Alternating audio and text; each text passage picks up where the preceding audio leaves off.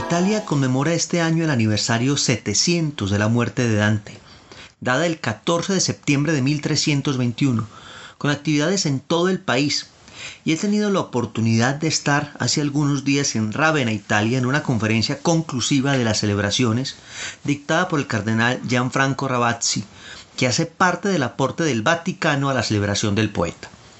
Y aunque cuando leí la Divina Comedia me sentía leyendo las visiones de la mística y beata alemana Anna Catalina Merck, mujer nacida también un septiembre pero de 1774, visiones que le narraba al poeta Clemens Bruntano y que llenaron 40 volúmenes y que como dato curioso les cuento, gracias a esas visiones se encontraron, por ejemplo, los restos de la Santa Casa de la Virgen en Éfeso y se basó la película La Pasión de Cristo de Gibson. Pero esto es para decir que así de realistas son las imágenes del infierno descritas por Dante en la Divina Comedia, casi visiones. Pero más allá del poeta, Dante era un político famoso en la Toscana y de renombre en toda Italia. Y hay una historia curiosa sobre él. En 1296 se da un cónclave en Roma para buscarle reemplazo a la zeta hoy santo Celestino V quien había renunciado al papado por situaciones similares a la de nuestro Benedicto, tratar de reformar la iglesia, y lo presionaron de tal manera que debió renunciar y fue encarcelado en Furmone hasta su muerte. De este cónclave resulta Papa Bonifacio VIII, quien prácticamente fue el último papa en defender el dominio universal del papado, un hombre ambicioso, que además de consolidar los estados papales quería mucho más terreno y se fijó en Florencia, la poderosa ciudad de Dante.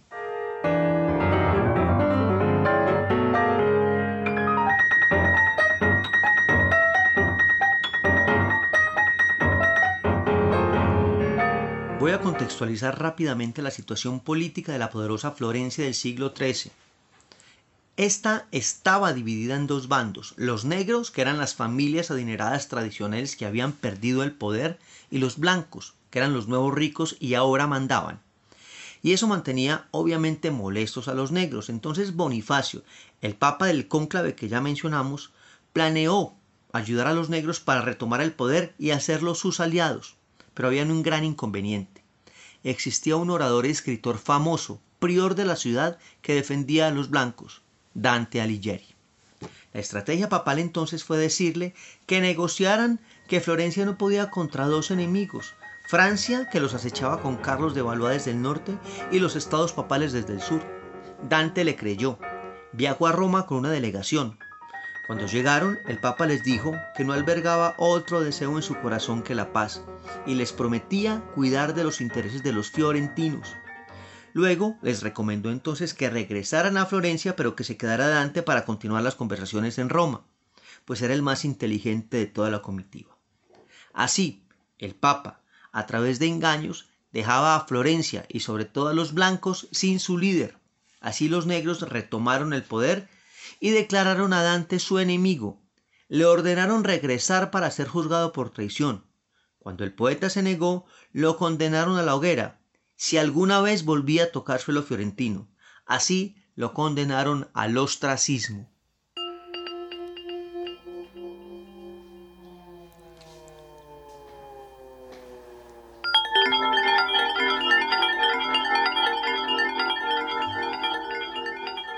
Ostracismo fue una palabra que usé para terminar un podcast anterior sobre las mujeres olvidadas de la pintura y que se deriva de ostracón y que aprovecho para hilar más este relato.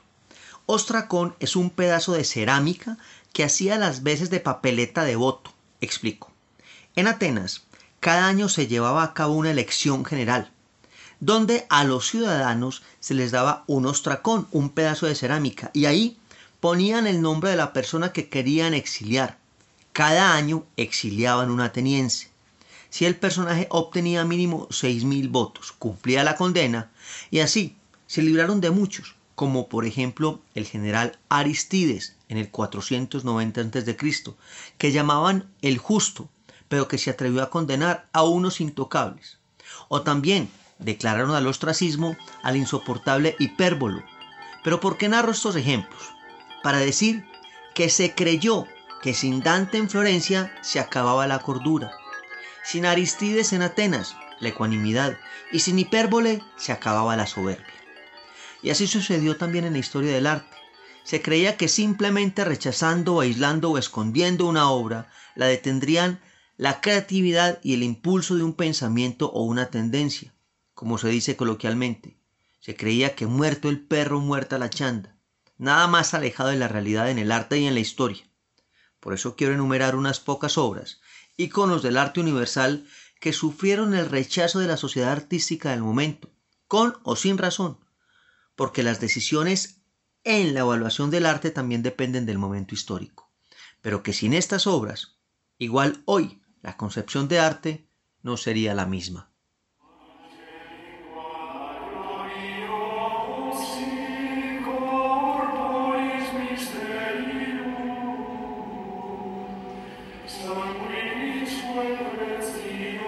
Para mí, el Papa Pablo III, mencionado en podcasts anteriores, ha sido uno de los pontífices más interesantes de la Iglesia, por sus contrastes. Ejemplo, un nepotismo notable. Su primer acto como papa fue nombrar a sus dos nietos cardenales, o sea, posibles sucesores de su papado, pero también por actos heroicos para su momento, como en 1536, al nombrar una comisión de reformadores católicos con el fin de analizar los abusos cometidos por la Iglesia y remediar las heridas causadas en la historia, y también una decisión trascendental que hoy pocos conocen o reconocen, y aunque no se aplicó por parte de conquistadores, con motivo de la evangelización del Nuevo Mundo el 2 de junio de 1537, con la bula Sublimis Deus, este papa prohíbe que los indios fueran esclavizados defendió su racionalidad en cuanto a que son hombres, declaró que tenían derecho a su libertad, a disponer de sus posesiones y abrazar la fe, que debía serle predicada de forma pacífica a cada uno, evitando todo tipo de crueldad. Pero lo más importante para este podcast tiene que ver con lo que sucedió en el concilio de Trento convocado por él, y la contrarreforma que da origen al barroco, y el apoyo a los artistas para exaltar la iglesia, que fue lo que sucedió como mecenas del juicio final de Miguel Ángel en 1534 y terminada en 1541. Esta obra causó gran impacto en los círculos artísticos de la época. 400 figuras en torno a Cristo juez, representaciones de los santos elegidos, la gloria, el infierno, mejor dicho, un complejo panorama iconográfico, pero también con una cantidad de críticas impresionantes por varios motivos. Uno, la masiva presencia de desnudos. 2. Que no hacía distinción entre la Virgen y los santos. Y lastimosamente, esta obra en 1564 se le hace el encargo al pintor Daniel Ricciarelli de Volterra para que cubriera a 10 de las figuras con paños y otras 25 fueran vestidas totalmente. Por eso este pintor incluso sería apodado el Braguetone. Pero hoy, la capilla Sixtina no sería lo mismo sin esta obra maestra.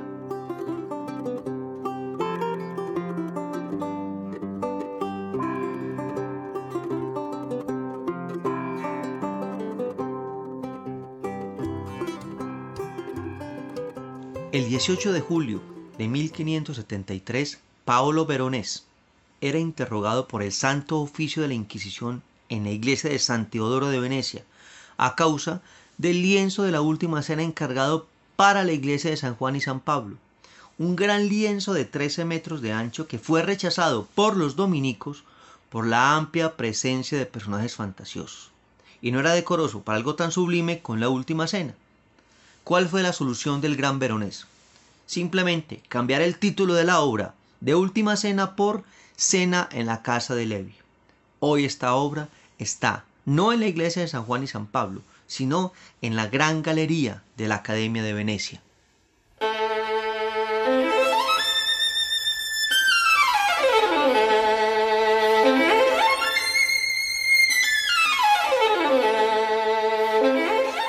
Si alguien ha sido rechazado no solamente como persona, sino también como artista, es el muy admirado por mí, Caravaggio, padre del tenebrismo.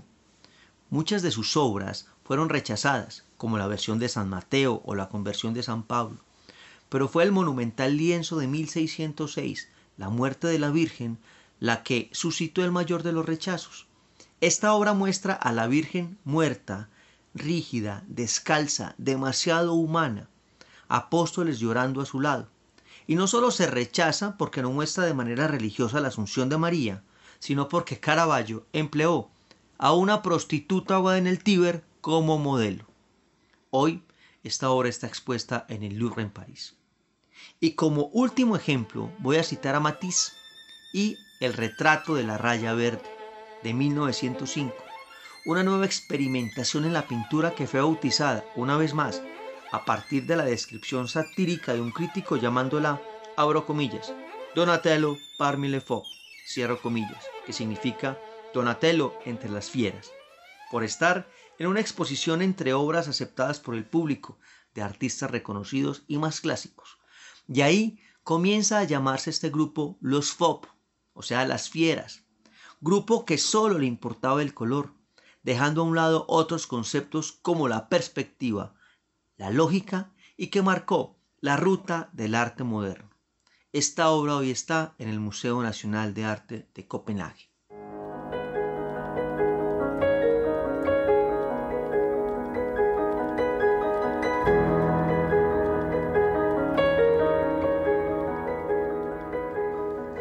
Ejemplos hay muchísimos, como el Salón de Refusé, descrito en algunos podcasts, pero realmente yo entiendo aquellos que en su momento rechazaron obras que hoy son íconos, porque me sucede igual con alguna clase de arte conceptual que no puedo aceptar, pero que se han vuelto representativos, como algunas obras de Pollock con la técnica del dripping, que es goteo de pintura en un gran telón, pero que también se cuenta que Pollock se orinaba en ellos.